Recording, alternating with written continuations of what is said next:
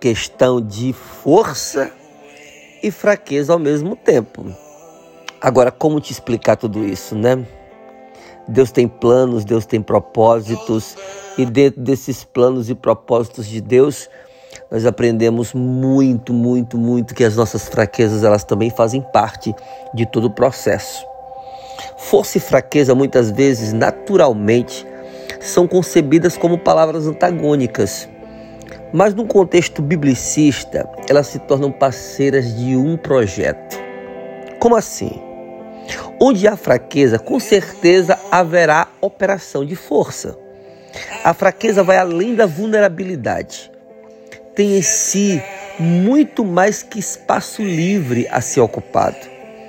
Onde a força encontra lugar para ser aperfeiçoada, ali, no que meramente aparenta ser a ausência de força. Não sei se você consegue me entender, mas para muitos, fraqueza é estar suscetível a algo. Mas nem sempre é assim. Quem disse que fraqueza é ceder? Não, fraqueza é reconhecer e não ceder. Quando assumimos nossas fraquezas, reconhecemos então nossa condição de vulnerabilidade. Mas isso não significa que cedamos a algo ou que venhamos ceder a essas fraquezas reconhecidas. Absolutamente. Reconhecer a fraqueza já é um sinal de força interna, coragem para reconhecer que precisa de algo diferente, de uma mudança, de um ajuste. Somos fortes não quando podemos, mas quando reconhecemos que podemos mudar a realidade, mesmo que ela pareça impossível dentro das nossas condições. É uma questão de batalha espiritual, de compreender que a nossa força e a nossa fraqueza, elas não são antagônicas, mas elas são parecidas e podem ser tratadas, alinhadas a partir da ótica bíblica. Olha o que é que disse Jó capítulo 3, versículo 10. Forjai espadas das vossas enxadas e lanças das vossas foices. Diga ao fraco: Eu sou forte. Então você pode repetir isso com convicção. Você diz assim: Ah, apóstolo, eu estou fraco, eu sou fraco. Não. Você pode dizer hoje, debaixo da autoridade do nome de Jesus: Eu, o fraco, sou forte. O profeta Joel incita o povo a guerrear para vencer.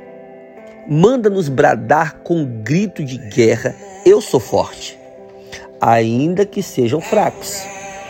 Eu não preciso ser forte, mas eu preciso crer que eu serei. Eu posso ser fraco, reconheça, mas eu posso me permitir ser forte e não posso me permitir continuar sendo fraco. Forjar instrumentos de guerra era uma ordem de batalha. Força, faça da sua enxada uma espada e da sua foice uma lança. Use-a para esse propósito e Deus dará vitória. Joel estava a afirmar que a vitória não era condicional, mas ela era uma, uma situação de uma esfera sobrenatural. Estavam diante de uma batalha que deveria ser travada e vencida. Mas o povo não tinha força, o povo não tinha nem instrumento de batalha. Não havia tempo para desmanchar ferros e os remodelar no fogo. O que o profeta Joel estava a dizer era: peguem suas ferramentas e façam delas armas, e o Senhor os adestrará para a vitória. Com certeza alguém em algum momento disse: Ah, profeta, mas como é que nós vamos lutar? Isso aqui é uma enxada, isso aqui é uma foice, isso aqui é um facão. E Joel olhou e disse: Gente, não dá tempo. Tem situações que não tem mais tempo. Não dá mais tempo de parar, chorar, lamentar ou perder tempo esquentando fogueira, levantando ferro, desmanchando ferro, forjando espada. Não dá tempo. Vamos usar as ferramentas que nós possuímos e vamos vencer. Você pode se considerar fraco, mas diga fraco: eu sou forte. É uma questão de possibilidades diante do que parecia impossível. Homens continuam em batalha. Homens comuns entram diariamente em batalha. Mas o Deus da Bíblia, Yahvé, é aquele que firma os joelhos e pés vacilantes e nos adestra mãos, braços enfraquecidos para a batalha. O profeta Isaías já havia afirmado que é, toda batalha, toda situação, ela pode ser passageira. No capítulo 35, versículo 3, ele deixa bem claro que não existe homem fraco e nem o joelho vacilante que não possa se firmar, que não possa vencer, que não possa guerrear e trazer a vitória. Mas o autor aos Hebreus disse a mesma coisa em outras palavras, no capítulo 12, no verso 12, quando ele diz: Ó, oh, Yahvé é aquele que nos adestra, é aquele que nos prepara, é aquele que nos capacita, ainda que nós não tenhamos nenhuma condição.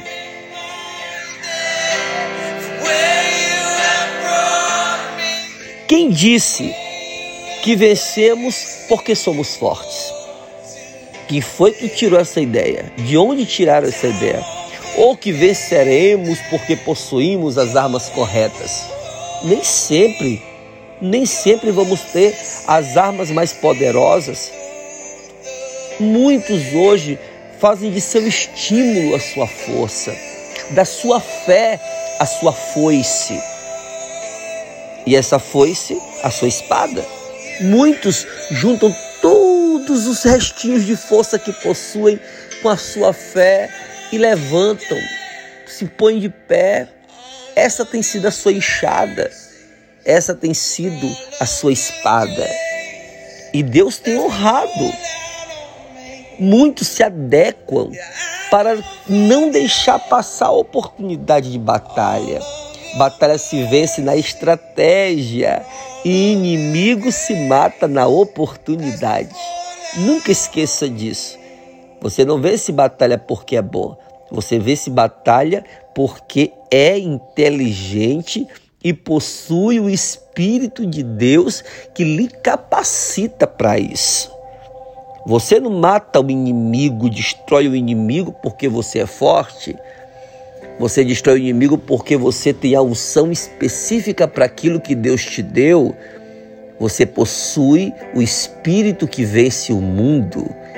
Ó oh, queridos, ninguém vence batalha porque é forte mas porque é estratégico e mata o inimigo porque não perde oportunidade de fazê-lo. Mesmo sem armas apropriadas, somos tomados pelo Espírito do Senhor que guerreia conosco e nos capacita para toda e qualquer batalha.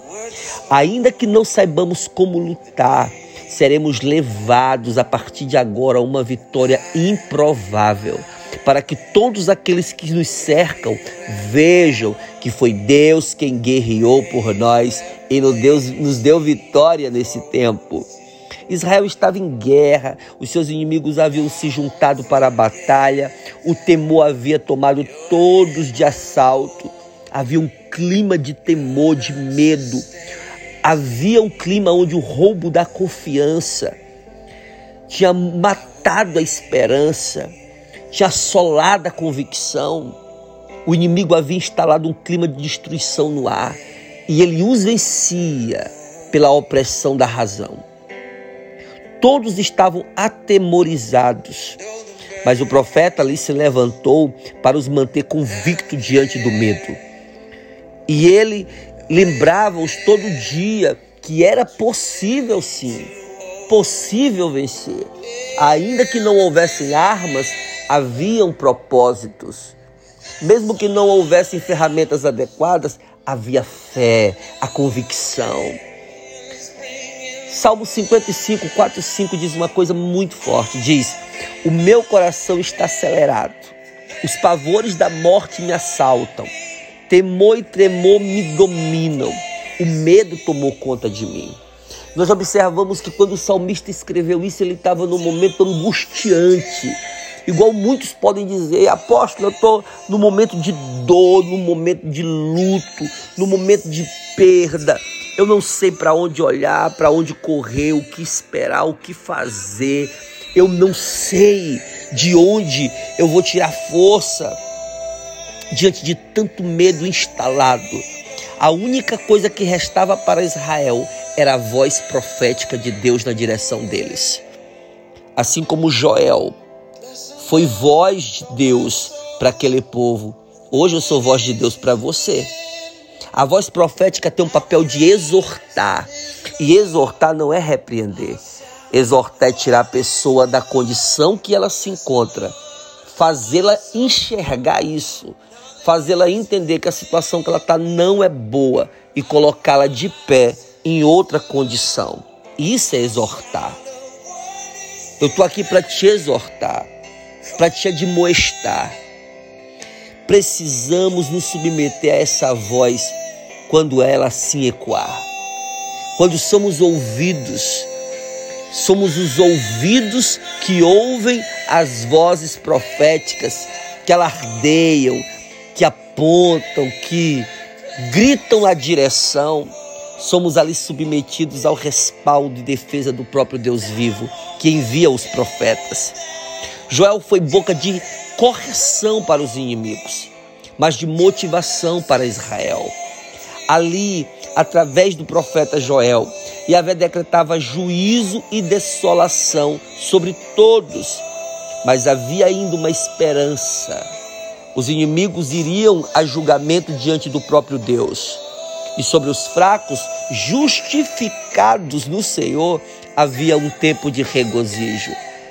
Ei, ser fraco não é um problema, e sim se ornar de fraqueza. Ser fraco não é o problema. O problema é justificar essa fraqueza para não mudar. Eu preciso ser forte para vencer, nem sempre com os braços, mas sempre com a razão.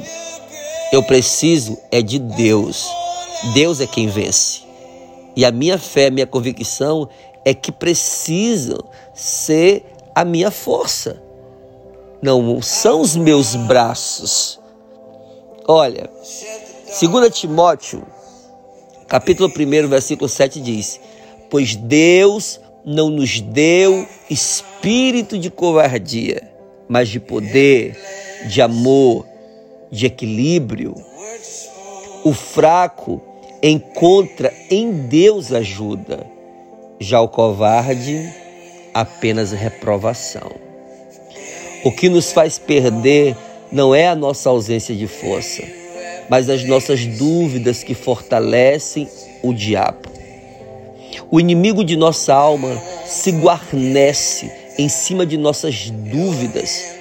Nelas, ele arquiteta suas estratégias de batalha para nos derrotar. Quando unimos nossa fraqueza à covardia de Satanás, aí sim ele se fortalece e ele consegue nos derrotar. O fraco, repito, encontra em Deus ajuda, o covarde apenas reprovação. E a vé fortalece o fraco, mas reprova o covarde. O próprio apóstolo Paulo foi enfático quando disse isso a Timóteo. Em outras palavras, quando ele disse a Timóteo que Yahvé não nos deu espírito de, de covardia, mas de poder, em outras palavras, ele queria assegurar a Timóteo o seguinte: não há problema em sermos limitados, fracos, pequenos. Não, jovens. Desde que isso não seja a justificativa para sermos covardes. Ah, eu não tenho condições alguma, apóstolo. Eu não tenho nenhuma força, nenhuma. Ei! Esse não é o problema. O problema é quando esses argumentos eles são mais fortes do que o problema. Vença os argumentos e você vai vencer o diabo. Covardia é ausência de poder e não de força. E numa luta, a fraqueza pode encontrar força, mas a covardia jamais nos permitirá irmos além do esperado. Os covardes são reprovados, mesmo antes de agirem, pois a covardia limita, anula, impede, impossibilita resultados. Ninguém muda, ninguém cresce, ninguém evolui, ninguém conquista com espírito de covardia. Ninguém poderá dizer que possui fé se é covarde. A fé gera coragem, determinação, convicção. A fé dá impulso, faz-nos andar em direção ao deserto convictos de uma possível Canaã. Pois a covardia anula a fé, e sem fé é impossível agradar a Deus. É impossível entrar em Canaã. Tudo isso é uma questão de força, de também fraqueza. Mas quando eu reconheço a minha fraqueza, eu começo a me fortalecer. Porque quando eu reconheço a minha doença, eu procuro cura. Eu procuro ajuda. Eu não sei se a palavra desse dia, esse podcast, é realmente o que você esperava ouvir pela manhã. Ou você que está me ouvindo agora pela tarde. Ou você que está me ouvindo agora à noite.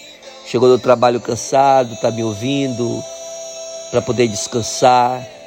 Eu sou boca de Deus para você nesse dia.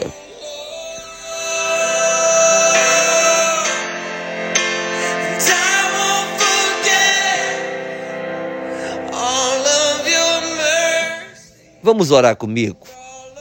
Aonde você estiver agora, põe a mão no seu peito, no seu coração. Bote as duas mãos. Vamos ministrar a vida de Deus. Pai querido, homens e mulheres, centenas deles me escutam agora. E alguns ansiavam por ouvir esse podcast hoje. E eu não sei como quando e onde o Senhor vai entrar e vai agir. Mas eu acredito que o Senhor assim fará. Porque o Senhor é fiel, o Senhor é justo, o Senhor é poderoso, o Senhor é benevolente, o Senhor é misericordioso, o Senhor é aquele que fortalece joelhos vacilantes. O Senhor é aquele que adestra, adestra mãos e braços enfraquecidos. O Senhor é aquele que dá força a quem não tem nenhum, nenhuma força. O Senhor dá ânimo a quem não tem mais nenhum vigor. É isso que tua palavra diz. E o Senhor não pode se contradizer. O Senhor não pode mentir. O Senhor não pode se arrepender das suas promessas. E é pela sua palavra que nós oramos nesse dia. E eu deposito, assim como cada um que está junto comigo nesse momento, nós depositamos a nossa confiança, a nossa esperança, mas também as nossas lutas, as nossas fraquezas no Senhor, porque nós só temos o Senhor, nós só confiamos no Senhor, nós só esperamos no Senhor, como disse o salmista, no meio da aflição do vale, nós olhamos lá para as montanhas mais altas e clamamos: de onde virá o nosso socorro? O nosso socorro vai vir além das montanhas, daquele que criou os céus, a terra, as montanhas, os vales, os desertos, as pressões, mas também as vitórias. É no Senhor que nós depositamos tudo o que somos. Cada pontinho mais débil que há em nós, mais frágil, mais fraco que há em nós mas também depositamos no Senhor a parte mais forte que há em nós, a nossa confiança de que o Senhor é fiel para cumprir tudo o que prometeu, mas que o Senhor também é fiel para agir em nosso favor, até nas coisas que nós não temos mais nenhuma convicção. O Senhor vai fortalecer a convicção vacilante que nós possuímos. Cure, cure agora quem precisa de uma cura física, em o nome de Jesus. Cure agora quem precisa de uma cura emocional, na alma, cura interior, agora, em nome de Jesus. Essa doença, essa enfermidade, esse mal, essa angústia, esse medo, esse medo, esse medo que assola a vida dele agora, que assola a vida dela agora. Ele está trancado nesse quarto, ela está trancada nesse quarto com um começo de uma opressão que pode virar uma depressão agora, em nome de Jesus. Saia dessa situação, levante daí agora. Tome um banho, se alimente, seja curado, liberta agora desse espírito de cativeiro. Pai, nós abençoamos esse povo. A palavra diz que no nome de Jesus nós iríamos libertar os cativos, libertar os encarcerados de prisões físicas, mas também os encarcerados em prisões espirituais, os oprimidos. Estão se sentindo fracos, sem perspectiva. Eu quero ser Joel sobre a vida deles e dizê-los: levantem, forjem as espadas, lutem, saiam disso em nome de Jesus. Mas também esse pai de família aflito, essa mãe de família aflita com seus filhos. Que haja esperança no meio dessa turbulência, que haja cura, cura para as emoções dessa família que está desestruturada. Restauração em nome de Jesus. Os abençoe, mude a sorte de cada um deles. Em nome de Jesus Cristo. shed the darkness and